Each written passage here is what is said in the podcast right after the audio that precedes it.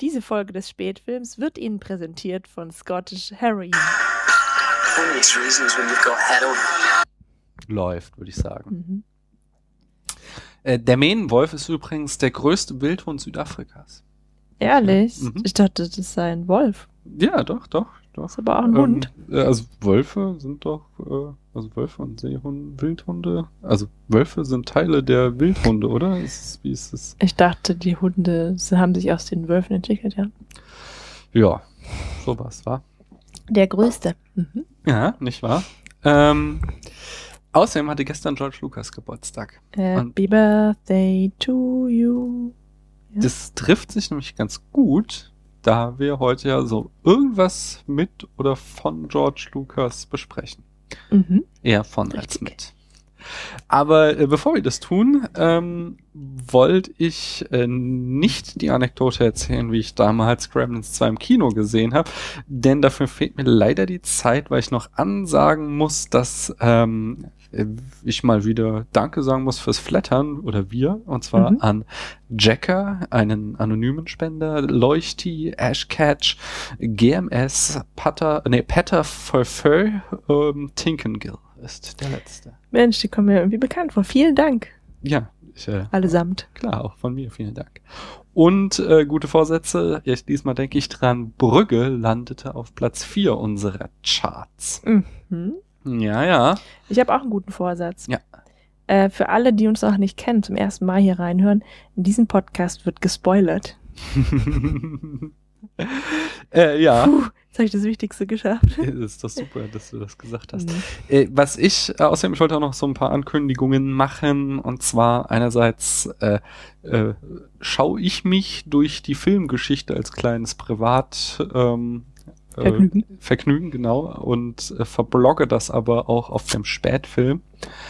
Äh, da könnt ihr also auf www.spätfilm.de vorbeischauen und werdet dort äh, lustige, kurze Anekdoten von mir zu äh, uralten Stummfilmen und auch, sofern die schon gemeinfrei sind, eben auch diese Stummfilme sehen können. Außerdem äh, findet auch hin und wieder mal ein Filmquiz statt, wo man nichts gewinnen kann, aber Spaß haben. Doch, Ruhm und Ehre kann man genau, gewinnen. Genau, Ruhm und Ehre gewinnen, äh, nämlich wenn man da einfach erkennt, aus welchem Film der entsprechende Screenshot stammt.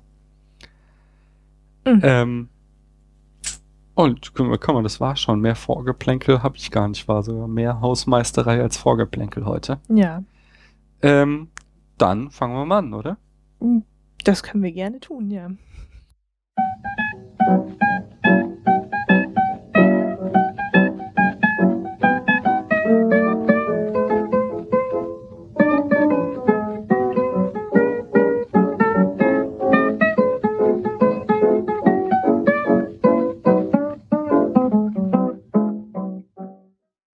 Paula. Hallo Daniel. Hallo liebe Zuhörer. Und hallo liebe Zuhörerinnen. Herzlich willkommen zum Spätfilm Telegram.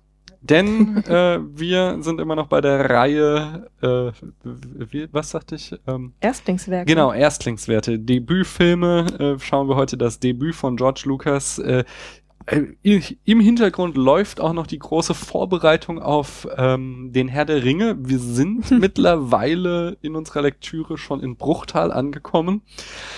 Es kann sich also nur noch um Monate handeln, bis wir den ersten Band äh, durch haben, wobei ich da auch äh, euch äh, verraten kann, dass im Buch diese ganze Geschichte bis Bruchteil wesentlich länger ist als der Teil, der danach kommt. Im Film ist es eher umgekehrt. Ja.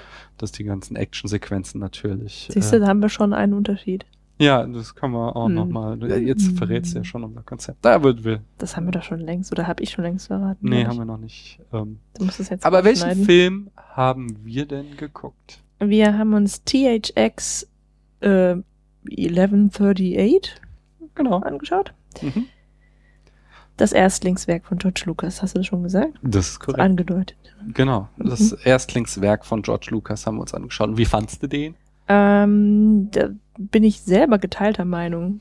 also einerseits fand ich es überraschend und, und auch eben überraschend gut, dass, ähm, dass es so ein, so echt so ein Kunstfilm ist einfach. Mhm. Und ich finde auch das Thema gut. Mhm.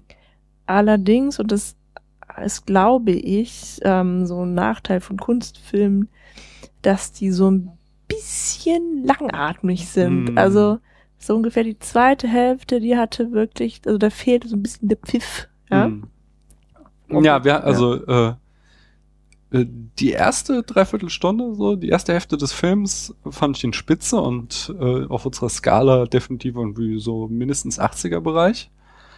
Und dann in der zweiten äh, Hälfte dreht er halt ganz schön ab. Äh, und mhm. Da, das hat dann meine Wertung doch auch gewaltig nach unten gezogen. Da ja, ging es mir ähnlich wie dir. Ich habe mich da teilweise schon ein bisschen gelangweilt weil ja, THX ist dann so im Gefängnis und diese Gefängnisszenen sind sehr ausufernd mhm. und einfach nur crazy shit. Schon auch eklig, ne? Also. Das kommt noch dazu. Äh, ja, aber mein, psychisch belastend. Ja, eklig. aber das hat mir jetzt auch beim der letzten Folge mit Brügge, ich meine, das war auch eklig, aber hat jetzt. Nee, das meinte ich ja eben, ich habe es ja gerade eben noch mal ein wenig Ja, aber das war ja auch psychisch belastend äh, bei Brügge mit dem, der Mordung des Kindes und so, nicht? Ja. Mhm. Naja, aber äh, dir obliegt auf alle Fälle die Ehre, mal unseren Hörerinnen und Hörern die Handlung in fünf Sätzen zusammenzufassen. Sag mal, das ist ja jetzt das Telegramm, ne? Mhm. Soll man dann vielleicht die Handlung in drei Sätzen zusammenfassen? Wenn du das schaffst, ja? kannst du gerne versuchen. Das war nur ein Scherz. Mhm, ne? Also, ähm, THX 1138 ist eine Person, die in einer Welt lebt, die eventuell in der Zukunft spielen könnte. Auf jeden das Fall. ist eine, Utop äh, eine Dystopie, Zukunft, auf jeden Fall. Ähm, und zwar sind Allein schon, es gibt halt künstliche Menschen, nicht? Das ist ja ein das sind ja so, so Androiden. Ja, ja, was, und ja. gibt's ja nicht in unserer Welt, also ist es mhm. in der Zukunft. Und THX ist ein Mensch, der diese in Androiden zusammenbaut. Und das ist irgendwie ein ziemlich mieser Job, weil die mit irgendwie radioaktiven Elementen irgendwie. Hm, die werden irgendwie werden. mit so einem kleinen Kernkraftwerk betrieben, ja, diese genau. Androiden anscheinend. Und das sind auch alles Polizisten, soweit ich weiß. Ja. Während, also die Menschen, ähm, die haben alle nicht mehr wirkliche Namen, sondern diese, diese Nummernbezeichnung, Typen, oder nicht Typen, mhm. aber die heißen hat alle äh, drei Buchstaben, drei Buchstaben und, und drei Zahlen. Ziffern, genau. Mhm. Ähm, und Sie müssen Drogen nehmen. Drogenverweigerung kann zu Bestrafung führen. Und zwar handelt es sich hauptsächlich um ähm, Sedative. Ja, so. und Stimmungsaufheller. So. Naja, also ähm, es wird nie genau gesagt, was sie da nehmen müssen. Genau, aber jedenfalls jegliche Emotion und Leidenschaft ist irgendwie ausgemerzt mhm. durch diese Drogen und es hat alles extrem kontrolliert und reguliert mhm. und ähm, es sind auch, glaube ich, überall Bewachungskameras. Mhm. Sogar die Körperfunktionen der einzelnen Menschen werden kontrolliert und auch können auch fremdgesteuert werden, ferngesteuert. Ja. Wie wir in einer Szene auch sehen. Ja, und was ist, ach so, genau, ähm, diese Gesellschaft definiert sich durch die Masse. Also anscheinend sind Individuen halt einfach auch ausgelöscht Mhm. So, das deutet ja auch mit den Namen hin. Genau. Ähm, und was den Kommerz verherrlichen sie auch. Genau, Konsum. Weil man das irgendwie gar nicht so sieht, wie die irgendwie viel einkaufen oder so. Nee, das wird nicht gezeigt, das stimmt, aber es äh, gibt halt so, ein, so eine Religion, eine Staatsreligion und der Segensspruch ist irgendwie konsumiere und, und ganz wichtig ist auch, ja. sei glücklich. Also mhm. glücklich zu sein ist Pflicht und das impliziert halt immer, dass man diese Drogen nehmen muss, die einem bei guter Laune halten. Mhm. Dann ist es noch so, dass die Personen alle zu zweit wohnen anscheinend. Also jeder hat irgendwie einen Roommate. Mhm. Ähm, und THX sonst wie, hat zufälligerweise einen weiblichen Roommate, äh, mit dem er eine Liebesbeziehung führt. Ja. Führte. Noch nicht. Erst. Ich weiß nicht, sah schon, wirkte so ein bisschen auf mich, als hätten die schon mal was gehabt. Und Meinst dann, du? ja. Also eigentlich, äh, so, ich hm. hatte es so verstanden, dass halt Sex auch verpönt ist in dieser ja, Gesellschaft. Ja, das hast ja in dem das, Prozess deutlich Genau, also dass halt diese Drogen auch irgendwie die Libido unterdrücken und die vor allem den äh, Liebesgefühle, also also sie hatten Gefühle an sich. Ja, genau, also aber du hattest ja, da hatte ich ja irgendwie gerade nicht hingeguckt, aber du meintest ja, dass er da irgendwie vorm Fernseher onaniert hat, als er da diesen Erotikkanal. Er hat nicht onaniert, sondern er hat so eine merkwürdige Pumpmaschine. Also offensichtlich hat er ja dann noch eine Libido, so, aber die wird ja, halt das ich auch nur, nicht kapiert. nur hm. künstlich irgendwie, also er darf sich halt selbst befriedigen und es gibt halt auch so Pornokanäle im Fernsehen. Aber äh, Sex zwischen den äh, Roommates ist halt irgendwie verboten. Mhm. Weil es wahrscheinlich zu Liebe führt, würde ich so. Das ist ja quasi das auch das Fatale. Mhm. Erzähl mal weiter. Mhm. Ja, ähm, genau, jetzt nämlich die Handlung haben wir noch, jetzt haben wir erstmal das, ähm, den Schauplatz dargestellt. Also, dieser weibliche Roommate, ähm, La, L-U-H geschrieben, mhm. ähm, verliebt sich wohl La. in THX, gespielt von Robert Duval übrigens. Mhm. Und setzt halt diese äh, Sedative ab. Mhm. Ähm, und damit sie ihn dazu bringen kann, dass er sich überhaupt für sie interessiert, äh, vertauscht sie auch seine Tabletten mhm. und ähm, entgiftet ihn dadurch. Ja, aber er kommt ja dann auch erst zu sich und wie funktioniert ihr Plan? Und tatsächlich liebt er sie auch. Genau. Irgendwie. Und sie dann, wie sie Sex haben auch. Und sie sind genau. Hm. Äh, also man sieht halt auch so sehr viele innige Szenen, also sie sind ineinander mhm. verliebt, definitiv. Aber die Überwachung findet das heraus. Genau. Sieht's halt einfach. Und während ähm, DHX dann am nächsten Tag eine ganz schwierige Operation an diesem Androiden da vornimmt, wird wegen der Anklage auf Sex Ne? Ähm, ja, ich glaube, geistige Verwirrung, Geisteskrankheit äh, meinen so, Sie da. So, ne, ne als, ja. als unheilbar geisteskrank wird er ja verhaftet. Äh, das habe ich nicht mitgekriegt. Ja, jedenfalls wird, wird dann eine Hirnblockade eingeleitet. Das allerdings. Achso, ähm, nee, genau, das ist erst danach wird er als unheilbar geisteskrank. Genau. So, nein, nein, das ist gar nicht, also das, das, äh, ah, nee, Entschuldigung, jetzt wird's wieder konfus, aber sie ähm, beobachtet hat das ja, ähm, es gibt so ein, so ein quasi so ein Callcenter, so eine äh, Zentrale der Überwachung, mhm. die, ähm, und in der arbeitet halt Zen und der hat sie beim Sex beobachtet, so. Mhm. Aber ähm, wir halt später merken, ist halt Zen auch eher so subversiv unterwegs und hat es anscheinend nicht weiter gemeldet weil ähm, der will stattdessen irgendwie THX La als ähm, Mitbewohnerin abluchsen und. Nee, andersrum, er möchte mit THX zusammenwohnen. Nein, er wollte mit La zusammenwohnen. Er, äh, und dann wurde THX sauer deswegen. Das habe ich gerade andersrum verstanden. Nee, ich hatte das so, und ich hatte das auch so interpretiert halt, weil er halt sie so auch quasi begehrt. So, aber ähm, na gut. Naja, weil, weil, äh, THX aber ja runter ist von den Drogen, kann er halt seinen Job nicht mehr so richtig gut ausführen, also wo er halt die ganze sich super konzentrieren muss beim Zusammenbauen dieser Androiden und Einsetzen dieser radioaktiven Elemente. Und ähm, dann äh, ja drehen die da halt in der Zentrale voll ab und kriegen voll Angst, dass er Scheiße baut. Also, aber eigentlich ist er nur so ein bisschen zittrig und kriegt es noch irgendwie hin. Und er hat halt gerade so einen Brennstab irgendwie in seiner äh, sein, seinem Roboterarm, so ein Greifarm, mhm. genau, als dann irgendwie sie äh, vor Panik diese, was Paula sagte, Gehirnblockade einleiten, was halt auch noch äh, eigentlich äh, der Befehl lautete, dass sie es jetzt nicht tun, weil er hat ja gerade einen Brennstab in der Hand.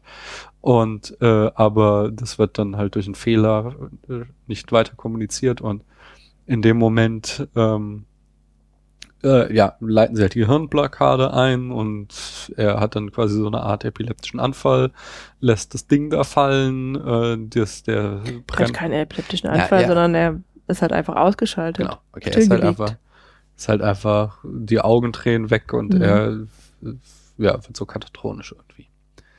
Und äh, jedenfalls äh, ja, brennt sich der Brennstab fast äh, durch den Boden bis sie es ihren, halt ihn wieder freigeben und er dann sogar es noch schafft, die Katastrophe zu verhindern, so. aber wegen dieses Vorfalls wird er dann halt verurteilt als unheilbar geisteskrank. So, das ist nochmal so wie auch besonders perfide, dass das eigentlich gar nicht schuld war.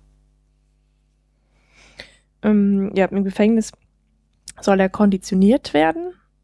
Ähm, da ähm, das bedeutet, also er wird, wird halt gequält von diesen Androiden-Polizisten da.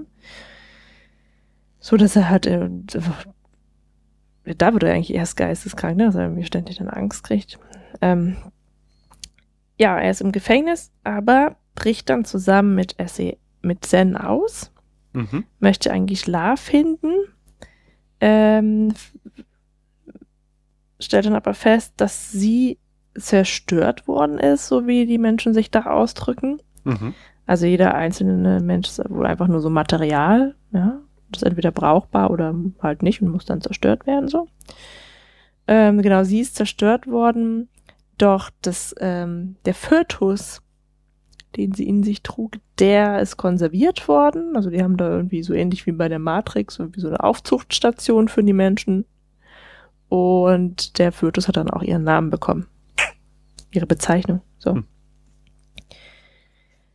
Ähm, ja, natürlich wird aber THX verfolgt von den Polizisten nach seinem Ausbruchversuch und es kommt zu einer Verfolgungsjagd, ähm, die er dann am Ende aber sogar gewinnt. Ja, also man stellt, man erfährt dann, dass diese Stadt wohl unter, unter der Oberfläche liegt ähm, und THX schafft es dann am Ende sogar auszubrechen, durch die Hülle durch in die Sonne. Mhm. So. Und so endet der Film. Mit einem ja. relativ offenen Ende, so. Ja. Mhm. Definitiv. Ich pack mal die Eckdaten aus. Der Film stammt aus dem Jahr 1971. Der Regisseur ist, wie gesagt, ein gewisser George Lucas, damals noch blutjung, ganz frisch von der Filmschule. Äh, THX war sein Erstlingswerk, 73 folgte dann American Graffiti, 79 Star Wars. Und dann, das vergiss, vergesse ich zumindest immer, hat er ja gar nicht Star Wars Episode 4 und, äh, nee, 5 und 6 gedreht, sondern das erste Mal wieder Regie geführt bei Episode 1, 1999, also mhm. 20 Jahre Pause dazwischen was ich finde auch immer ganz gut erklärt, war diesen Qualitätsunterschied zwischen Star Wars und Episode 1, 2, folgte 2002 und Episode 3 2005. Ähm, das Budget von THX lag bei 77.000 US-Dollar, also extrem niedrig. Und die Besetzung, du sagtest schon, Robert Duval in der Hauptrolle. Äh, Zen wird gespielt von Donald Pleasance, mhm. der äh, so ein Arbeitstier ist und irgendwie, ich glaube, über 230 Filme mitgespielt hat, immer in so kleinen Nebenrollen. Das Gesicht ist euch bestimmt allen bekannt. Und äh, Maggie McOmi spielt La, die ähm, ja äh, kaum was danach noch gemacht hat, irgendwie so drei, vier Filme insgesamt, aber äh, keine wirkliche Karriere hingelegt hat. Und äh, lustig war noch, Johnny Weissmüller Jr., der Sohn von dem Tarzan-Darsteller, spielte einen der Androiden, die hatten so ein ähm, silbernes Stahlgesicht, also man hat ihn auch nie gesehen, sondern nur er lief halt äh, so darum. Und das Genre ist Science Fiction und Dystopie, wie wir schon sagten. Und obwohl das hier ja ein Telegramm ist, wo ich jetzt hier mich nicht irgendwie immer besonders vorbereite, habe ich äh, diese den Film in so einer Special Edition und da sind halt irgendwie zwei DVDs und auf einer DVD sind äh, lauter Dokumentationen und die habe ich mir angeguckt und dann kann ich euch deswegen doch ein paar Fun Facts zur Produktion erzählen. So zum Beispiel, dass der Film auf einem Kurzfilm von Lucas basiert, mhm. den er schon während des Studiums gedreht hat. Ähm, und ich glaube, in dem Kurzfilm äh, ist nur so die Verfolgungsjagd am Ende, ist das ausschlaggebende Ding. Und das hat er dann äh, groß, äh, ja, das hat er dann halt zu einem Langfilm ausgearbeitet. Ähm, der Film wurde produziert von American Soatrope, der Produktionsfirma von Francis Ford Coppola, der da auch noch ein blutjunger äh, Typ war, hatte irgendwie äh, Lucas kurz nach dem Studio kenn Studium kennengelernt, ähm, als er da seinen ersten Film für Warner Brothers drehte und Lucas da irgendwie ähm, genau, Lucas hatte sogar noch studiert, der war äh, dann nämlich so ein quasi Praktikant am Set äh, und hat irgendwie eine große Klappe bewiesen und äh, äh, dann irgendwie Coppola erzählte so, äh, äh, der stand da so und glotzte dumm und er fragte ihn, was guckst du, was, was, nee, was glaubst du da zu sehen? Und George Lucas so, na, nicht viel. Oha. Jedenfalls äh, haben sie sich da auf jeden Fall angefreundet.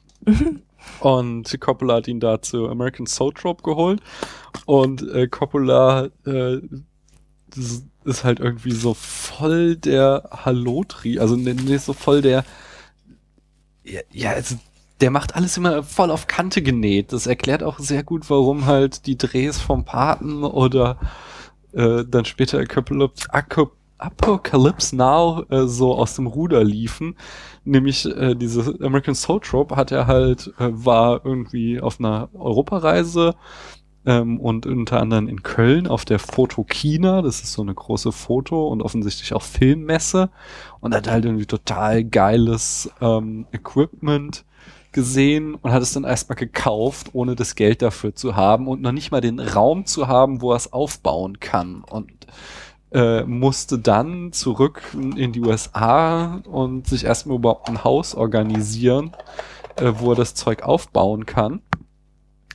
Und das Geld hat er sich dann äh, quasi von Warner Brothers, hat einen Vorschuss bekommen, in den er ihm äh, Warner Brothers sieben Drehbücher versprochen hatte, äh, die aber noch nicht existierten. So, er hat halt einfach erfunden. Hat er gemeint, ja, ich habe tolle sieben Drehbücher, ihr kriegt die Rechte an den Filmen und die waren halt gerade ganz heiß so, weil äh, Easy Rider so durch die Decke gegangen ist. War halt so dieses New Hollywood, gerade das große Ding, dass sie halt, sie wollten unbedingt diese jungen Wilden an Bord haben und haben ihm deswegen halt den Vorschuss gegeben für diese sieben Drehbücher, von denen er dann überhaupt erst das, äh, was er schon gekauft hatte, das ganze Equipment und das Gebäude, was er dann erst nachträglich gefunden hatte, finanzierte. Äh, aber eins dieser Drehbücher war eben THX, weil äh, George Lucas hatte halt irgendwie so eine Doku zu so einem Film, den, äh, dem, also einem weiteren Film von äh, äh, Coppola gedreht, äh, quasi über die Produktion und hatte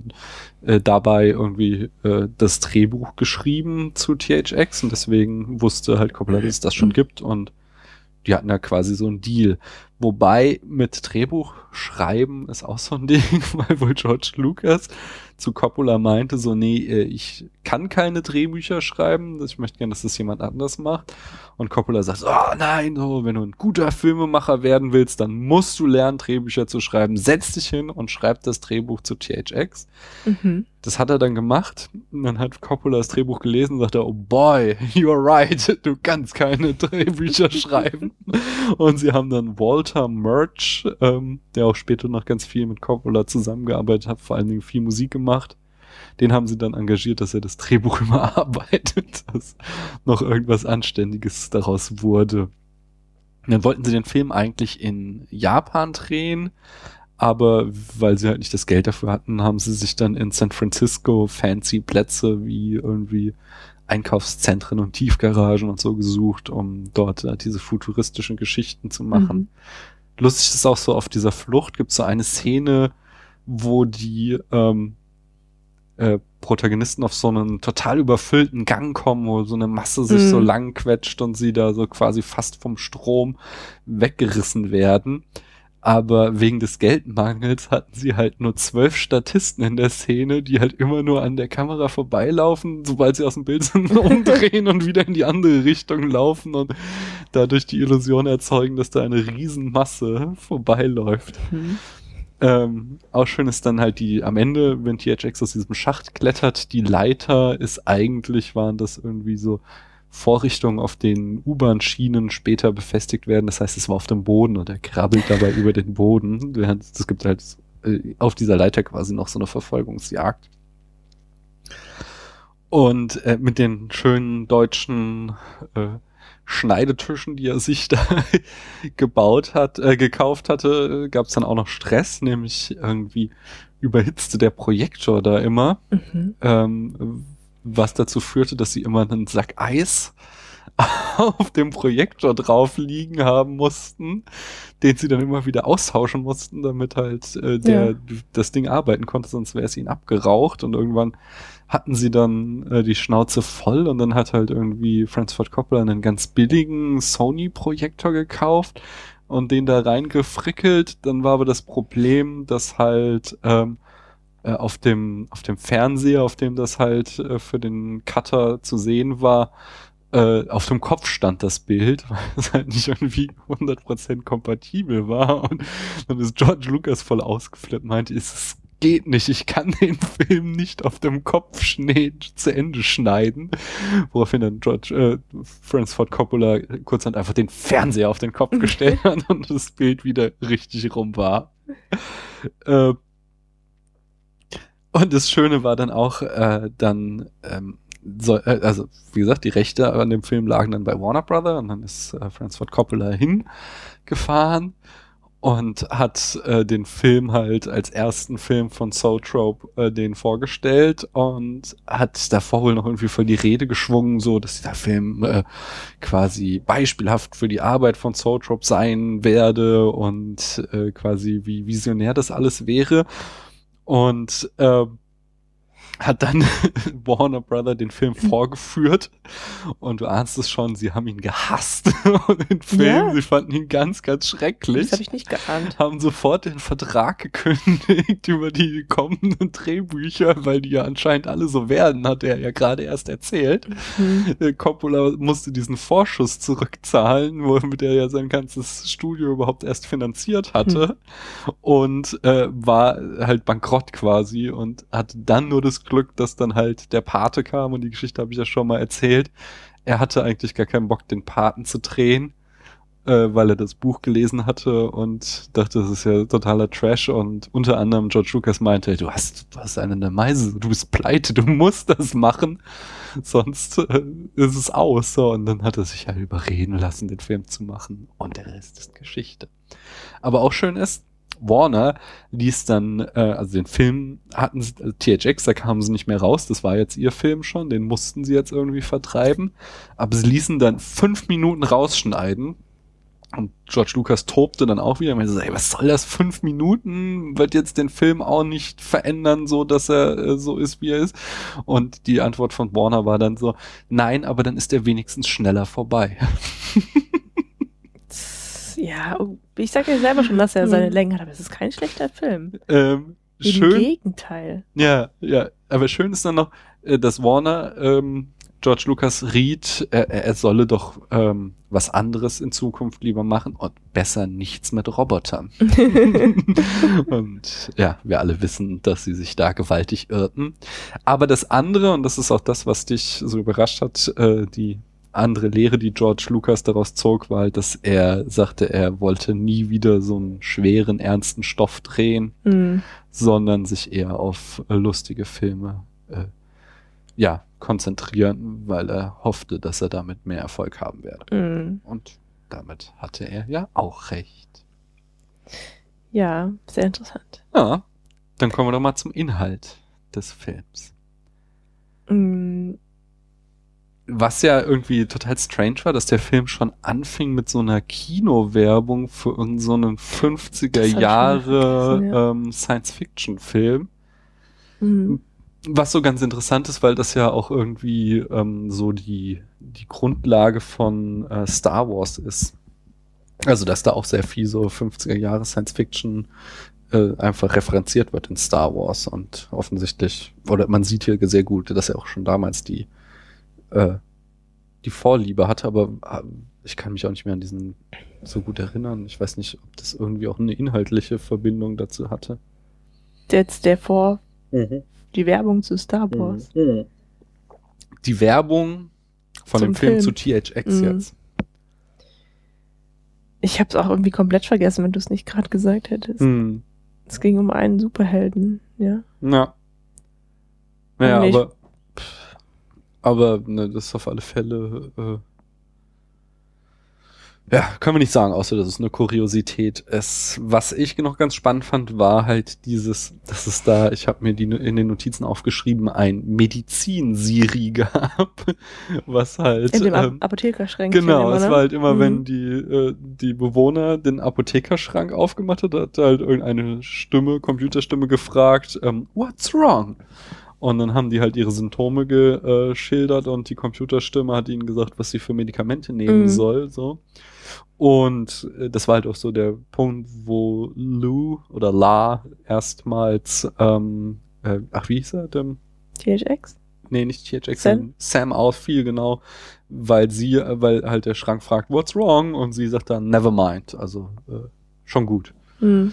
Und klappt den Schrank wieder zu und da hatte er halt quasi erstmals gemerkt, dass sie nicht zu den betäubten Schafen gehört, sondern dass sie halt irgendwie äh, anders ist, weil also es war halt nicht komplett computerisiert, sondern hinter diesem Schrank saß halt wieder dieses Callcenter, was das alles überwacht hat und dann da die, die Zentrale. Genau, die Zentrale. Der bessere da. Begriff, glaube ich. Ja, aber es erinnerte mich stark an so ein Callcenter und das fand ich nämlich auch so ein auch, das war eher ein Kontrollzentrum. Ja, ja, aber ich, also das ist auch so der, der erste große Punkt, über den ich gerne reden würde, nämlich die Dystopie mhm. und ob die denn gelungen ist. Und wenn du das halt so siehst als ähm, als Callcenter auch so, oder also es hat ja quasi die gleiche Funktion wie ein Callcenter. Und ähm, ich habe ja auch mal kurz nach dem Studium in so einem Callcenter gearbeitet, wo ich dann halt irgendwie äh, auch für Sony äh, so äh, Fragebogen hab von Händlern beantworten lassen. Und es ist halt, es geht halt nicht dann um Medizin, aber es geht halt, ist halt ganz ähnlich so, dass du halt irgendwie da angerufen wirst oder selbst anrufst und dann halt irgendwie, äh, ja, automatisierte Fragen, Antworten hast, so. Nicht? Mhm. Ich, das wollte ich nur sagen, das ist, also, das gefiel mir gut an der Utopie. Dystopie. Dystopie. Genau. Mhm. Was mir nicht so gut gefiel, war halt, dass es so sehr viele, und das kommt halt auch aus der Zeit, es gab halt so sehr, diese ganze Gesellschaft wirkte sehr irgendwie so sozialistisch, stalinistisch mit diesem, es gibt kein Individuen mehr, mhm. es gibt kein, äh, es wurde halt zwar diese Parole von, ihr sollt konsumieren so, aber du sagst selbst schon, man sah es nicht, die trugen auch irgendwie alle die gleichen Klamotten und, und keine Haare. Genau, waren alle glatt rasierte Köpfe und. Und die waren ganz in weiß, ja. Mhm. Und es war halt alles so, ähm, es, bis aufs Fernsehen gab es halt quasi keine irgendwie äh, ja Konsumgüter, nichts, was irgendwie äh, deinen hedonistischen Trieben äh, irgendwie äh, ja zuspielt, sag ich mal. Mhm. Und das ist so, das ist halt so ein ganz, ganz typisches äh, Klischee oder ganz typisches Motiv in dystopischen Filmen. Mal 1984 zum Beispiel ist halt auch alles total heruntergekommen und so. Und da denke ich mir immer so, warum sollten die Leute in so einer Welt leben? Und es ist halt zum Beispiel auch gar nicht die Welt, die wir haben, sondern die Welt, in der wir lieben, ist halt, ist halt alles fancy, shiny und ist alles total geil. Und wir werden ja, wir wissen, trotzdem total überwacht. Und der Witz ist halt, wie das System halt das aufrechterhalten kann, ist ja quasi nur, weil wir die zum Beispiel diese Smartphones unbedingt haben wollen, weil das so tolle Geräte sind und mhm. äh, dann quasi deswegen damit leben, dass wir da so eine Wanze die ganze Zeit mit uns rumschleppen, nur weil wir da so toll, ja, weil es was Tolles ist. Ja, und das ist auch so, also das ist der Punkt, ähm, wo ich auch nicht weiterkam, weil da nicht erklärt wird, wer das eigentlich wollen kann, dass die Menschen eben so nur noch so Rädchen in der großen Maschinerie sind, mhm. weil es offenbar keinen Diktator gibt oder auch keine Partei, sondern es wird suggeriert, dass es quasi aus dem Menschen heraus so gewollt ist. ist also das Ziel dieser ganzen Gesellschaft ist wohl Perfektion. Mhm. So und ähm, Aber okay, das ist schon so der Staat. Und das fand ich wiederum ganz gut, dass halt auch dieser Staat, der bleibt gesichtslos, was ja besonders halt äh, symbolisiert wird an den Polizisten, die eben Androiden sind und keine Gesichter haben, sondern nur so metallern, glänzende. Aber die sind auch nicht diejenigen, die das Sagen haben. Nee, die natürlich haben die nicht das Sagen. Nur, tatsächlich nur Exekutive. Mhm. Das kriegt man nie, ähm, das ist in dem Motiv ähnelt er ja ganz stark äh, Children of Man, wo wir das gleiche hatten, wo wir auch nie irgendwie einen Strohmann, irgendwie keinen Big Brother gezeigt bekommen haben, mhm. sondern der Staat halt da immer gesichtslos blieb, so. Das mochte ich schon nur. Ich mochte halt, also, mir fehlt in de, da fehlt mir halt einfach die Motivation. Warum sollten die Menschen in diesem System leben? So, mhm. warum? Okay, es, es wird halt mit dieser Drogengeschichte so, die werden halt ja. alle abgestumpft und das ist dann, glaube ich, auch wieder so was ganz Typisches, weil ich weiß jetzt nicht genau, wann so die äh, Prozac oder so aufkam, als also Antidepressiva einfach eingeführt wurden, aber äh, ich kenne das halt aus vielen Büchern auch aus der Zeit, also zum Beispiel auch aus äh, der Buchvorlage von Blade Runner oder auch aus ähm, äh, also Do Android Stream of Electric Sheep oder auch aus ähm, ach, wie heißt's hier? Äh, Brave New World ist halt dieses, de, eine Furcht, die da einfach existierte, dass äh, Drogen äh, oder Psychopharmaka irgendwie was Schlechtes sind, die den Menschen gefügig machen sollen, mhm. so, und dass eine Zeit kommen wird, wo alle die nehmen werden und das finde ich hat sich halt überhaupt nicht bewahrheitet, sondern ich für meinen Teil zumindest sehe Psychopharmaka als eine große Errungenschaft, weil sie kranken Menschen halt helfen. So. Mm. Und gesunde Menschen werden, äh, also zumindest bei uns und ich glaube in Amerika ist es auch nicht großartig anders. Es sind halt die Hürden einfach sehr hoch, dass du an solche Psychopharmaka kommst. Mm, ist gerade andersrum. Ja, ne? ja, dass du halt einfach, ja, ein Arzt gesagt haben muss, dass du krank bist, sondern es nicht so ist, dass eine ganze Gesellschaft betäubt ist. Aber ich glaube mhm. einfach, dass es damals so die Angst war und dass die sich halt nicht befürwortet hat. Ja. Sonst noch was zur Utopie, wie sie auch, äh, na, Dystopie, ja, ja. Aber ich finde halt, irgendwie, ich habe halt auch irgendwann, ich, ich weiß nicht, ob es noch in der Schule oder im Studium war, irgendwann habe ich mal halt dieses, dieses Buch Utopia auch gelesen. Oder zumindest Auszüge, ich weiß nicht, ob ich es ganz gelesen hatte. Und äh, dieser utopische Staat, der, der wirkte auf mich immer so unattraktiv, dass es für mich sich auch irgendwie vermengt hat. Mhm, okay. Das ist irgendwie so. Ja, ich, ich, ich krieg's nicht mehr zusammen, aber ich fand es auch irgendwie hochgradig unsympathisch einfach. Hm? Ich finde insgesamt ist das schon ähm, gelungen, auch wenn das jetzt, also die Ängste, ähm, die da transportiert worden nämlich die Angst vor dieser totalen Überwachung und Kontrolle durch von außen, der Entindividualisierung, ähm, die habe ich schon verspürt dann auch, ja. Mhm. Die sind schon deutlich geworden.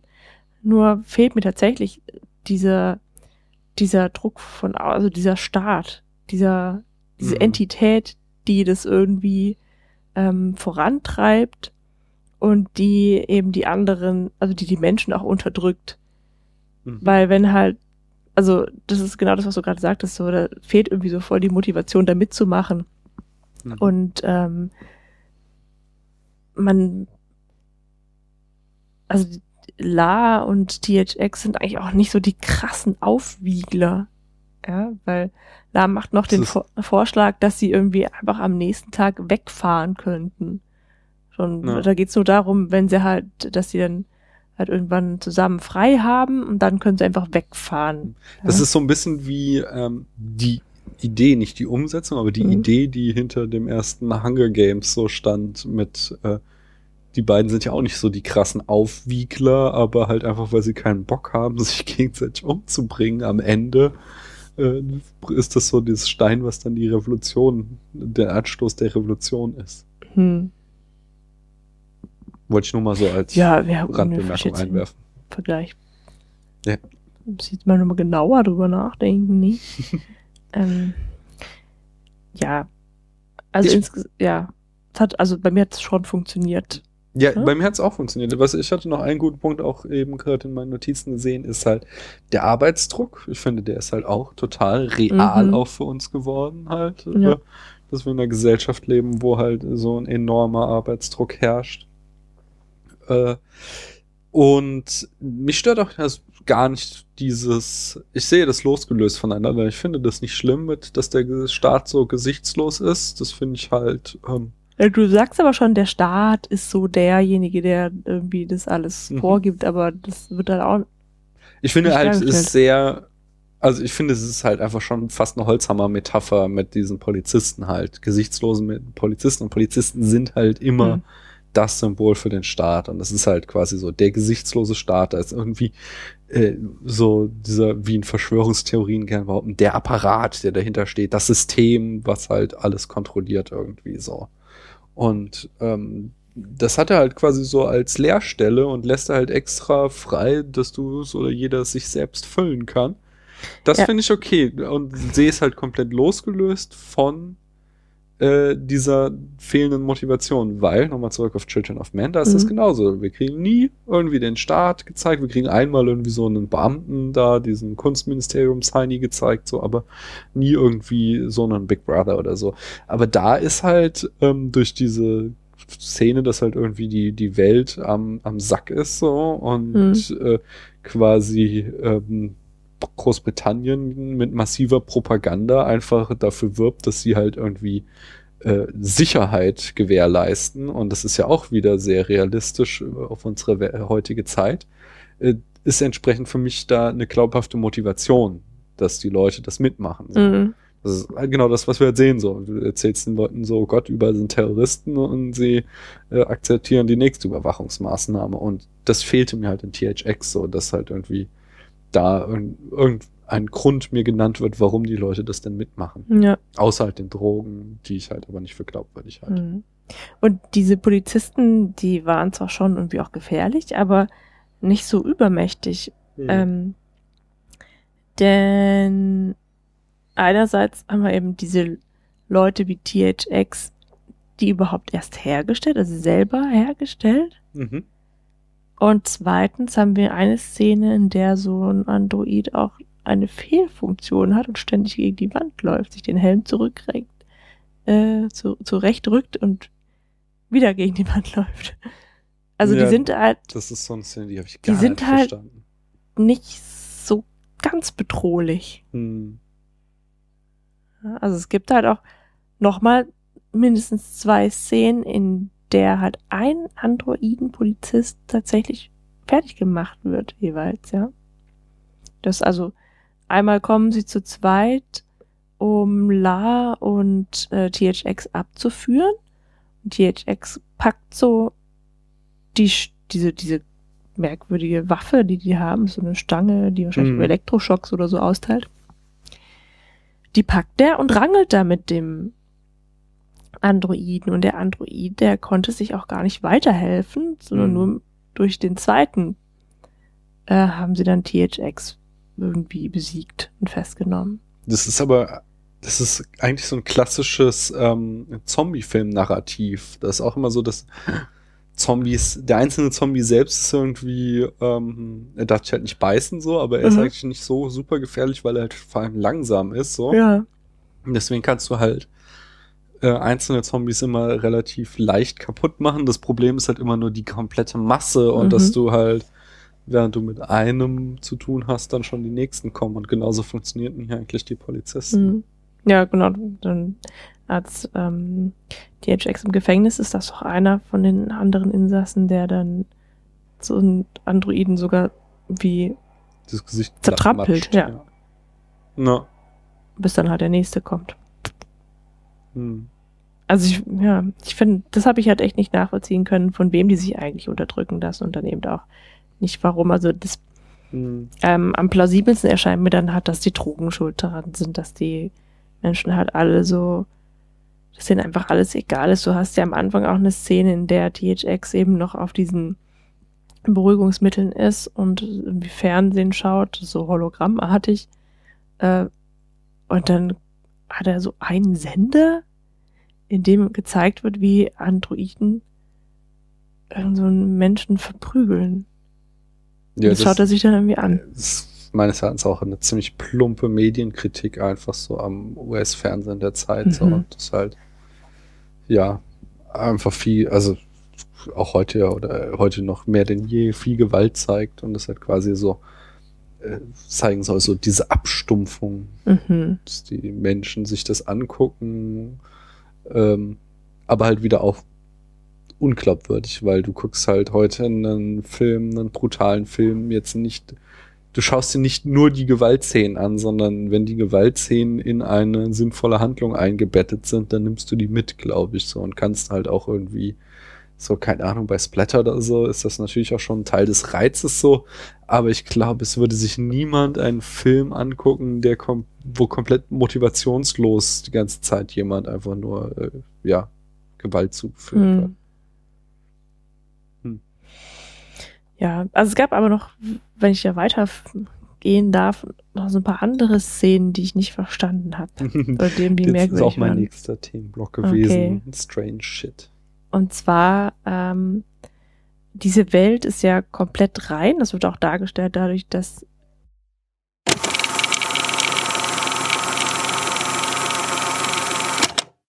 Warte, warte, jetzt. Mhm. Also, durch spontane Unterbrechungen muss ich jetzt nochmal von vorne anfangen, weil ich den Faden verloren habe. Ähm, ich wollte, glaube ich, gerade erklären, genau, wie der Schauplatz der ganzen Geschichte eigentlich aussieht. Nämlich komplett steril. Also es ist alles weiß. Die Menschen sind unbehaart und auch in weiß gekleidet. Ähm, der, also was ist ein Schwarz-Weiß-Film, gell? Nee, hat schon Farbe. Oder? Genau, Am Ende die Sonne und so, aber es ist halt sehr blass gehalten. Genau, es ist also äh, sehr steril so. Und eigentlich sieht man nur Menschen außer in zwei Szenen. Und zwar in einer Szene hockt in so einem Kabelschacht oder einer Rückseite von einem Computer ein Gecko? Meines Erachtens ist das in dieser Beichtkabine. Also es gibt mhm. so elektrische Beichtkabinen, wo halt diese Staatsreligion äh, verbreitet wird, wo man rein kann und seine Sorgen erzählen kann und kriegt dann irgendwie 0815 äh, Poesiealbumsprüche gesagt und man soll kom ne? was konsumieren und ähm, glücklich sein. Genau. Und, und, ich, und hart arbeiten genau, und glücklich und dann ist halt irgendwie so das, der, mein, ich, so habe ich es in Erinnerung, dass dann halt die Kamera nach hinten wandert und quasi Rückwand dieser Elektronik von dieser Kabine zeigt und da hockt dann der Gecko. Genau, und das zweite Mal, das sind die ähm, bei THX Ausbruch, als er aus der Stadt raus ist und durch die Hülle geht, die die Stadt anscheinend umgibt, trifft er auf die schon einmal erwähnten Hüllenbewohner. Und mhm. das sind irgendwie so Affen. Ja. Die greifen ihn nochmal an oder, oder mhm. springen ihn jedenfalls an und dann muss er an denen auch noch vorbei, um mhm. dann an die Oberfläche zu kommen, die Sonne zu sehen. Mhm. So. Und ich, beide Szenen habe ich nicht verstanden. Also was das sollte. Also dadurch wurde mir schon mal klar durch den Gecko auch, dass es in dem Film irgendwie keine Tiere gibt. Aber was es sonst so sein soll. Also diese, diese Höhlenbewohner sind halt klar das krasse Gegenteil von den Menschen, die es noch mhm. gibt. Ja, die sind halt wild, ungezähmt, haarig. Ähm, ja, das, das ist, glaube ich, der maximale Kontrast von diesem überzivilisierten mhm. zu diesem animalischen. Was ja. halt aber auch nicht geil ist. Ja, aber die waren, die, also erst wurden die zu kurz gezeigt, ähm, kaum erwähnt und dann waren sie eben auch nicht menschlich, sondern eben so Affen. Hm. Ja? ja, ich, ich habe auch überhaupt keine Antwort darauf. Das ist wieder so typischer Filmstudenten-Kunstfilm-Scheiß, wenn du hm. mich fragst. So. Aber, Ach, dieser Gecko. Also den ja. ich noch, den verstehe ich noch weniger also bei als dem, die Da dachte ich tatsächlich auch erst so, äh, Moment, dieser Gecko erzählt immer diese Antworten so von dieser Beichtkabine, aber das ist nicht der Fall. Später im Film sehen wir nämlich noch äh, Zen ist es, glaube ich, der kommt dann mhm. da ins äh, auf der Flucht ins Studio, ähm, in dem halt diese Ansagen offensichtlich abgedreht werden. Mhm. So. Also, ich weiß nicht. Es gab, also, das war, es gab immer mal wieder so einzelne Bilder, die zwischengepackt waren, zwischen die Handlung, die ich nicht verstanden habe. Wie genau so, was du auch schon erwähnt hast, dass da einfach mal so ein Polizist gegen eine Wand läuft. Mhm. So. Ähm, ich weiß es nicht. Ich weiß nicht, was das bedeuten soll. Das ist einfach strange. So. Also es war halt, äh, das war halt auch einer der Punkte, der mich so positiv überrascht hat. Ne? Das hatte ich ja eingangs schon gesagt, dass es eben so ein Kunstfilm war. Ich fand erstens das Thema total krass für George Lucas, aber gut, äh, den Grund dafür haben wir jetzt erfahren oder habe ich mhm. jetzt erfahren durch dich. Ähm, aber in der letzten Szene eigentlich da haben wir dann George Lucas gesehen oder oder den war der Film so, wie wir Filme von George Lucas kennen, bei dieser Verfolgungsjagd. Ja. Mhm. Da war halt ein Kerl in einem Auto, das irgendwie mit 300 Sachen durch die Autobahn, über die Autobahn brauste. Da möchte ich gleich noch zukommen, ähm, so gerne abschließend, mhm. äh, so wie viel Star Wars steckt denn eigentlich schon in diesem Film, weil ich mhm. finde, das ist schon eine ganze Menge. Ja. Ähm, aber davor hatte ich nämlich noch Genau, genau, also ich finde, wir müssen einfach nochmal über diese Gefängnisszene reden, weil die war halt auch, die, die halt extrem lang, die hat sehr viel Zeit in diesem Film eingenommen, die war halt super strange, so, also es war mhm. halt irgendwie so ein komplett weißer Raum, also wenn Paula sagte, genau, weiß, genau, ja. wenn Paula sagte, dass da alles weiß war, dann waren es halt trotzdem noch Zimmer. Und da war es halt aber einfach nur noch weiß, so, man hat, also es, es, es gab keine Kulisse mehr, sondern sie standen halt einfach in äh, im weißen Nichts, die Figuren. So, mhm. dann hat man halt irgendwie etliche Szenen gesehen, wo THX halt mit so Stäben, die offensichtlich Elektroschocks verteilten, gefoltert wurde und äh, rumzappelte. Dann wurden komische Untersuchungen an ihn vorgenommen. Das fand ich, also genau, das war irgendwie so, dass es hieß, was man noch von ihm wiederverwerten kann. Mhm. Ähm, was mir auch interessant, ich habe das mit dem Kind nicht so interpretiert wie du, dass das Kind weiterlebt, sondern ich dachte, das wäre tot und das wäre quasi nur äh, so wie in einem Laboratorium halt so das Präparat von dem Kind. Ja, der Computer sagte, dass sich äh, La in der Reproduktionsstation befindet. Hm. Okay. Und das impliziert ja, dass sie leben. Ah, okay. Äh, aber ähm, wie gesagt, es werden so irgendwie Experimente an ihm fest äh, äh, vorgenommen, was ich noch so ganz spannend fand, weil halt einerseits so hyperrealistisch laute Soundeffekte dabei waren, während man ihm irgendwas in Nasen und Mund und so reinstopfte, irgendwelche Geräte. Mhm. Ähm, äh, aber zugleich im Hintergrund so ein, so ein ähm, gute Nachtlied lief, so wie so ein Lullaby, irgendwie so eine, so eine Kindermelodie äh, als, mhm als Filmsong, ne? Neulich äh, mit in der Folge mit Arne noch gesagt, ich möchte mal auf die Musik achten. Mhm. In der Szene habe ich es mal getan. Äh, das ist mir einfach nur aufgefallen. Das fand ich irgendwie noch so ganz kurios. Das fand ich schon ganz okay. Und es das war, war aber so ein bisschen wie beim Zahnarzt, weißt du, da läuft zur Beruhigung so mhm. klassische Musik im Hintergrund ja. und dann hast du trotzdem den Bohrer davor. Und äh, mhm also die Assoziation, die sich bei mir halt geweckt hat, war halt auch gleich so irgendwie Mengele, Nazi-Arzt, so halt so quasi, dass die an den Gefangenen werden Experimente so gemacht, quasi. Selbst im Knast kannst du nicht mehr du selbst sein mhm. und deine Strafe absitzen, sondern wirst noch weiter vom System missbraucht, so. Ähm, dann kam so eine ganz strange Szene, wo auf einmal La dann da auftauchte mhm. in diesem Knast und sie nochmal Sex haben und äh, sie ihm sagt halt, dass sie schwanger ist, bis sie dann, bis dann halt die Androiden kommen und sie wegzerren so. Das fand ich auch echt merkwürdig. Warum? Da, da hatten wir ja zuerst noch gemutmaßt, dass das irgendwie eine Halluzination sei, ne? Hm. Aber dann war das vielleicht, um das Vergehen nochmal zu verifizieren oder so. Ich hm. komme da auch nicht drauf, was das sollte. Naja. Ich, ja. ich weiß nicht, ne? Dann auf einmal, ich weiß gar nicht, wie er da hingekommen ist, ist er nämlich auf einmal mit anderen Gefangenen zusammen, aber halt auch in diesem weißen Raum, nur dass die Betten haben. In diesem Nichtraum. In diesem Nichtraum, mhm. genau, und nur, dass da Betten auf einmal rumstehen, äh, wo sie halt drauf sitzen oder liegen und alle irgendwie wirre Gespräche führen. Mhm. Ich kann mich nicht mehr erinnern, wie er da hingekommen ist, so. Das wird doch, glaube ich, nicht gezeigt. Also du wirst, siehst, wie er, wie er hingebracht wird, aber nicht, also wie er dort zusammen mit Androiden ankommt, so, aber nicht wie er da hinläuft. Und äh, da ist dann halt auch San, ähm, den genau, den hatte THX verraten, weil der irgendwie halt äh, sich in einem Bereich aufgehalten hatte, wo er keinen Zutritt hatte, um halt damals irgendwie THX zu überzeugen, meines Erachtens, dass äh, La seine äh, neue Mitwohnerin werden soll. Paula hatte das ja anders verstanden, mhm. aber da hat halt irgendwie äh, quasi äh, THX ihn angeschwärzt und deswegen sitzt Zen jetzt auch im Knast. Und dann äh, marschieren die halt los, weil THX sagt so, ich halte es hier nicht mehr aus und gehen halt einfach so ins Weiße hinein und suchen einen Ausgang. Mhm. Genau, weiß ich auch wieder nicht mehr. Zen hat irgendwie Unmess Unmengen an Essen, woher er es hat, weiß mhm. ich nicht. Und äh, verliert es halt auch freigiebig und mhm. es scheint ihn nicht zu stören, dass es ihm dauernd runterfällt. Ja, das war so ein bisschen wie bei Hänsel und Gretel, ne? Dass ja. er immer das so hat fallen lassen. So komische. Die das, Nahrung. Das waren wie so, so, so Briketts irgendwie so. so. Sah eigentlich aus wie Seifenstücke. Ja.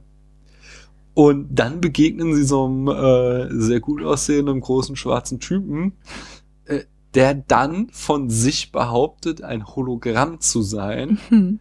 Wo ich auch erst dachte, okay, der ist total durchgedreht. Allerdings gab es dann später auf der Flucht nochmal so eine Szene, wo sie sich in so einem Leichenschaus verstecken und dann so, ein, so, ein, äh, so eine Marke ins Ohr gepierst bekommen und der, das Hologramm halt spürt das nicht, während halt THX halt aufschreit und aufspringt halt mhm. so, weil es offensichtlich halt wehtut das ist halt die nächste. Warum ist ein Hologramm in diesem Gefängnis so, und bricht dann mit ihnen aus?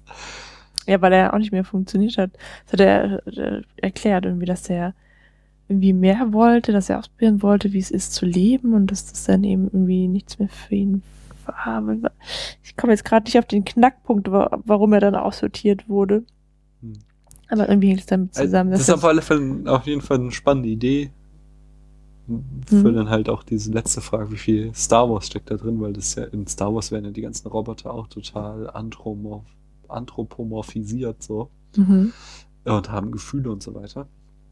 Ähm, aber vorher noch eine Sache, halt diese, was ich schon vorhin erzählte bei diesen Produktionsfakten, diese Szene mit diesem Flur, wo total überfüllt war, also das mhm. habe ich auch nicht ganz. Ich dachte mir vielleicht, weil jetzt THX runter ist von den Drogen, merkt er zum ersten Mal, weil wir hatten vorher sowas nie gesehen, wir hatten nie mhm. Vorher war das alles immer sehr gesittet, da waren immer nur wenig Leute unterwegs und die gingen alle immer ordentlich und so. Mhm. Und jetzt, als er auf der Flucht ist, kommt er halt auf diesen Gang, wo halt sich Unmengen von Menschen durchdrängen und wie gesagt, halt die Gefahr besteht, dass er so weggespült wird von der Masse. Und das dachte ich halt so, dass vielleicht konnte ich mir das noch so hindrehen, dass er halt jetzt ist halt quasi entgiftet und ist wieder nüchtern und sieht jetzt quasi erstmals, wie diese Gesellschaft wirklich ist und es ist alles gar nicht so geordnet und schön und einfach, sondern es ist halt alles irgendwie chaotisch und scheiße. Mir ist aber, als ja? hätten sie erwähnt, was für eine besondere Straße das da ist. Ja? Hm. Ich glaube, sie sagten einfach nur der Freeway. Und das ist Autobahn. Hm. Oder Landstraße eher, Highway ist Autobahn. Es war einfach sehr merkwürdig, dass sie aus diesem weißen Nichtraum da rauskam und dann hm. in diese volle Straße kam. Ja, das war. Aber das war halt auch interessant, dieses äh, Gefängnis ohne Mauern, ne? Das, so, dass diese Knastis da alle auf der Stelle hocken bleiben, weil sie halt irgendwie kein Ende sehen können. Hm. Und derjenige, der sich traut, der kommt auch ganz einfach raus. Ja. Aber die anderen, die bleiben halt einfach da sitzen und werden langsam verrückt, weil es nicht schon vorher waren. So. Hm. Ja, das ist ja, das ist ja dann eigentlich wieder eine ganz coole Idee, so, wenn man es mm. mal so ausformuliert. Danke dafür. Aber sonst ist diese ganze Gefängnissequenz, die war mir halt echt zu abgedreht. Es war mir zu künstlerisch, so. Zu viel. Also ich mag, ich mag es ja sehr gerne, Filme zu interpretieren, wenn halt, wie jetzt bei Brügge vor zwei Wochen, da einfach, wir haben so eine Handlungsebene und darunter liegt halt dann nochmal diese Geschichte, Brügge ist halt das Fegefeuer. Mhm. So. so dass man einfach nochmal so eine Interpretation da reinpacken kann. Aber ich mag es halt überhaupt nicht, wenn halt Filme meines Erachtens nur noch beliebig sind und mir halt wirre Bilder zeigen und mir überhaupt keinen Ansatzpunkt mehr geben, sie zu interpretieren, sondern wo halt es einfach kein richtig und falsch mehr gibt, sondern es ist einfach nur noch, ich da ins Blaue hinein fantasieren kann, was sie mir jetzt sagen wollen. Weißt mhm. du? Gut, aber so schlimm finde ich es bei dem Film nicht. Ich finde insgesamt nicht, aber halt diese Gefängnisszene, so, weil die, die ist bestimmt eine halbe Stunde lang oder so, oder 20 Minuten so, die ist halt sehr lange. und sehr ausgiebig und ich fragte mich wirklich die ganze Zeit, was soll das so? Weil davor haben wir, also bis zur Hälfte des Films haben wir quasi einen klassischen Dreiakter. Also wir kriegen am Anfang so die Welt etabliert, dann äh, beginnt das Abenteuer so, ähm, dass halt äh, Lada halt die Drogen absetzt und sie sich verlieben und ähm, sie dann halt entdeckt werden vom Staat. Und ich dachte also jetzt klassischer dritter Akt so, sie fliehen und ähm, werden entweder geschnappt und sterben oder entkommen halt so. Und das ja, passiert dann halt nicht so. Und das natürlich ist das dann halt so dieses New Hollywood-Ding und wir machen jetzt was ganz anderes, machen nicht mehr den gleichen alten mhm. Scheiß so. Äh, aber das, das, das war halt mir dann doch zu abgefahren.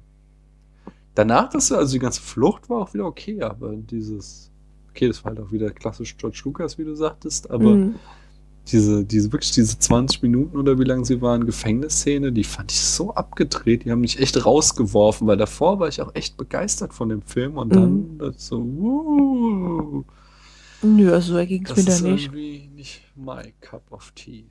Dein Cup of Tea. Mhm. Ähm, naja, dann kommen wir doch zur Frage, wie viel Star Wars steckt in THX? Ist, ja. was mir aufgefallen sind, ist schon das Fernsehen, sind, äh, du hast es schon erwähnt, Hologramme, die mhm. so im Raum stehen. Diese Hologramme tauchen später in Star Wars wieder genauso auf. Als Telefon. Ähm, genau, genau. Als, oder auch als äh, Aufzeichnungen, nicht? Mhm. Die, äh, diese, das hattest du auch während des Films festgestellt, die Elektroschockstäbe der Polizisten machen Laserschwertgeräusche. Mhm. Ähm, dann die Roboter, was ich schon erwähnte in, äh, bei der Produktion. Und dann das Schönste, das hast du ja. Äh, das hast du gar nicht gehört, ne? Mhm. Genau, das habe ich gar nicht gehört. Erzähl's. Bei der Verfolgungsjagd dann, oder noch, eigentlich kurz bevor sie anfängt, äh, sagt irgendeiner, Oh, ich glaube, ich habe gerade auf der Schnellstraße einen Wookie überfahren. ja, jetzt wird gar nicht weiter erklärt, das kann ja, jetzt, genau, was ein Wookie ist und es wird auch nicht gezeigt oder so, aber ja. Das ist auch so merkwürdig, als hätte George Lucas das später eingefügt. Ja, aber der Film wurde 2005 auch nochmal überarbeitet. Ja, aber wobei ich mir jetzt halt, also in diesen Dokus konnte ich jetzt nicht irgendwie erkennen, ob da, weil manch, man sahen halt auch teilweise diese Special Effects extrem gut aus, wo ich mich dann halt auch fragte, haben die da 2005 nochmal irgendwie mit, ähm, ja, eher irgendwie wie mit äh, ja, Computertrick irgendwas reingeeditiert so. Aber in diesen Dokus wurde das halt jetzt gar nicht erwähnt, von daher mhm. gehe ich fast davon aus, dass es nicht der Fall ist, sondern dass es echt war und er halt einfach nur diese fünf, rausgeschnittenen fünf Minuten wieder reingepackt hat, so um den Film so zu zeigen, mhm. wie er sein sollte.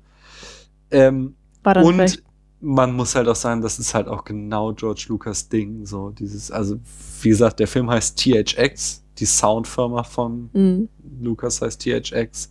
Skywalker taucht an jeder Ecke auf im Lucas-Versum so als irgendwie besondere Bezeichnung und so. Und ähm, also ja, der, also der, macht halt sehr, sehr gerne so Witze und Referenzen auf sich selbst und so. Mhm. Und von daher kann ich mir das schon vorstellen, dass er halt dachte so, oh, wir haben jetzt hier diesen haarigen Kerl, wir müssen ihn irgendwie bezeichnen. Ja, nehmen wir doch den Wookie aus THX. Ach so, meinst du? Ja, ja. Mhm. Ich glaube nicht, dass er es später eingefügt hat, sondern ich glaube, dass er, als er Star Wars dann gedreht hat, da extra die Referenz an THX reingepackt hat. Weil, wie gesagt, nochmal, ich werde es wieder verlinken, dieses tolle Video, wo man sieht, was für ein Genre-Mashup ähm, Star Wars ist.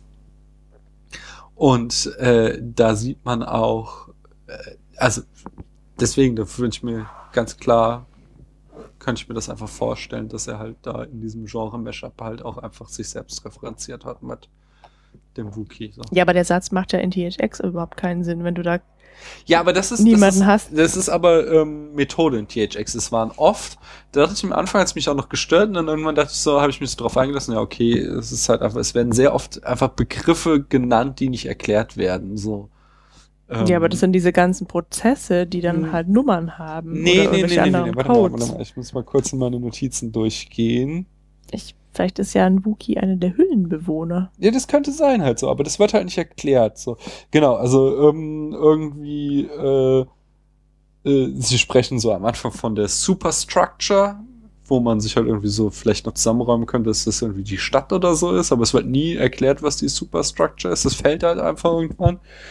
Äh, ein anderes war, dass halt irgendwie La einmal sagt so, äh, äh, als sie darum geht, so, wir könnten ja Flea vielleicht in der Next Series so, mhm. so ah, vielleicht sowas wie nächste Woche, aber das sind halt, das sind einfach so Begriffe, die schmeißt er so rein, ohne sie zu erklären.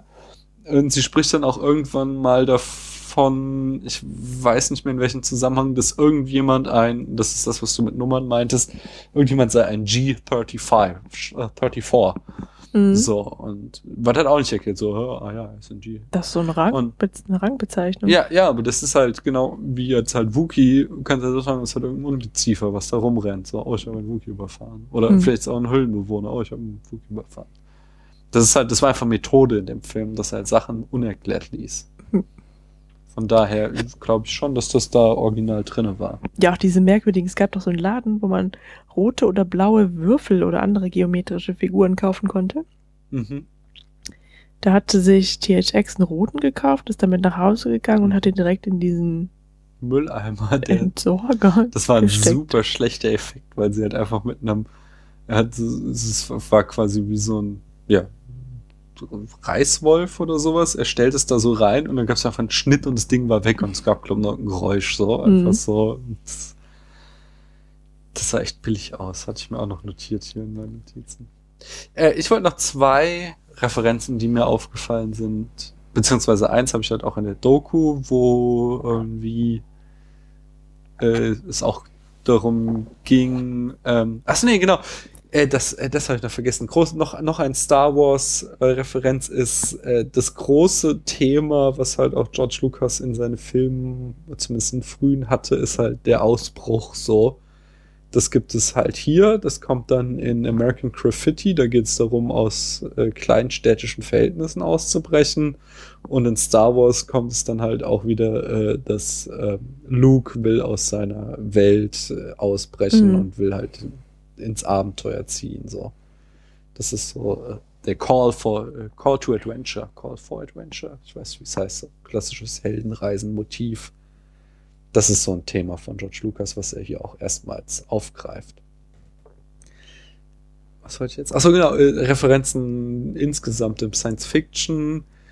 Äh, in dieser Doku war einerseits mal so ein Interview irgendwann mit ähm, Steven Spielberg, der meinte, dass in Blade Runner ganz viel THX drin steckt, in dieser Zukunftsvision, mhm. vor allen Dingen dieser emotionalen Kälte. Der würde sich sehr stark dran orientieren. Dann, ich habe den Namen leider vergessen, der Regisseur von Die Verurteilten, hier dem äh, The Shawshank Redemption, dem Platz 1 Film in der Internet Movie Database der äh, ist auch ein riesen THX-Fan und mhm. in dem Film geht es halt auch um einen Ausbruch aus dem Gefängnis quasi. Ähm, und äh, für mich auch ganz eindeutig, vor allen Dingen in den Momenten, wo dann diese Androiden auf ein Motorrad steigen, war, sah ich da drin halt Terminator 2 so. Mhm. Also dieser T1000 oder T2000? T1000 ist es. Ähm, der ja auch immer, wenn er die Gestalt wandelt, so ein silbernes Antlitz bekommt, was dann genauso aussieht wie diese Polizisten von ähm, von THX und dann noch auf dem Motorrad mit diesem Polizisten-Helm äh, auf, so. Also da waren einfach etliche Filmzitate drin, die in ähm, Terminator 2 wieder auftauchen. Ja. Hast du noch was hinzuzufügen? Insgesamt zum Nein. Film, dann lassen Sie mir eine Note geben. Ja, tun wir das auch im Telegramm? Ja, haben mhm. bisher immer gemacht. Boah, das ist ja schwierig. Äh, fang du doch mal an, dann kann ich auch ein bisschen nachdenken. 69 Punkte. Mhm. Die erste Hälfte klar über der 80, die hat mir sehr gut gefallen. Dann habe ich alles schon erwähnt. Mhm. Die, diese Folterszene hat mich rausgeworfen. Und die lange Verfolgungsjagd am Ende war so ganz nett, aber auch nicht mehr so richtig prickelnd. So richtig gefangen hat er mich dann nicht mehr. Mhm. Ja, in den 60ern würde ich den jetzt auch ansiedeln. Ähm, eigentlich ist er besser als 60 Punkte, aber er kriegt nur 60 Punkte, weil die Ritter der Kokosnuss 62 Punkte haben. Ähm, genau, da bleibe ich bei. Es ist aber eigentlich schon ein guter Film. Ja? Na gut, würde ich ihn nicht nennen, aber sehenswert. Ja. So, Doch, finde, gut, der ist natürlich auch ein guter Film. Also nee, zum Beispiel, oder schon allein, weil Robert, Robert Duval oder wie auch immer man ihn ausspricht, Robert Duval, hm, ähm, eine ziemlich gute Leistung abliefert. Ja, ich mag den eh. Ich finde ja. in allem, wo ich ihn gesehen habe, finde ich ihn gut. Ja. Und Paten in der Club der Toten Dichter. Äh, Apocalypse Now. Und bestimmt noch etlichen anderen, die mir jetzt nicht einfallen. Jedenfalls werden wir uns bald schon wieder melden. Wir danken ich sag's stellvertretend für uns beide, fürs Zuhören, wenn ihr es bis hierhin durchgehalten habt, mal wieder. Ihr könnt uns immer Gutes tun, wenn ihr uns äh, teilt auf den sozialen Netzwerken. Wenn ihr uns Kommentare schreibt, freuen wir uns am allermeisten, ähm, weil dann merken wir, dass wir hier nicht nur in die äh, leere Suppe, Suppe reden. genau. Wenn ihr uns ganz doll lieb habt, könnt ihr uns flattern. Davon können wir die Serverkosten und so weiter bezahlen. Auch auf Funny kostet Geld. Aber das, da will ich gar nicht drum betteln. So, das könnt ihr machen, wie ihr wollt. Und zu guter Letzt, wenn ihr äh, glaubt, dass unser Podcast hörenswert ist und andere Leute ihn hören sollten, dann könnt ihr auf iTunes eine Rezension schreiben oder einfach nur Sterne da anklicken weil das irgendwie da in diesen iTunes-Charts dann irgendwie toll wirkt. Ich kenne mich da selbst nicht aus, weil ich nicht über iTunes höre. Whatever. Schalte doch das nächste Mal wieder ein, wenn es heißt Spätfilm. Kino in deinem Gehörgang. Tschüss. Adios. Man hört sich.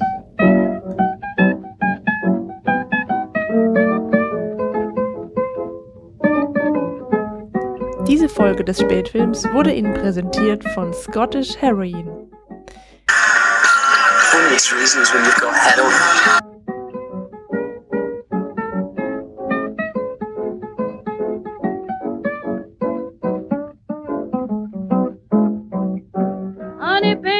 Won't you cuddle near?